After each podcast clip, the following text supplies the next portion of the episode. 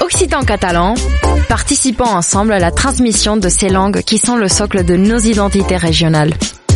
Les radios du collectif des radios libres d'Occitanie, en partenariat avec la région Occitanie-Pyrénées-Méditerranée, vous proposent sans définition de mots de nos langues régionales. Aujourd'hui, nous partons à la découverte du catalan. Parlem cultura viva. Une minute, une définition. Brocha.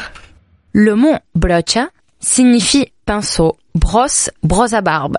Il vient du latin brussia, qui désignait les mauvaises herbes ou bouquets de tiges de plantes sèches qui servaient de balai. À l'origine, ce qui différencie la brocha de n'importe quel pinceau est sa structure. C'est un ustensile formé d'une touffe de poils dont le noyau formé par le manche ou par une pièce supplémentaire de plus grand diamètre laisse un espace en poil au centre du pinceau. Un espace qui enlève du poids et facilite la bonne répartition de la couleur lors de la peinture.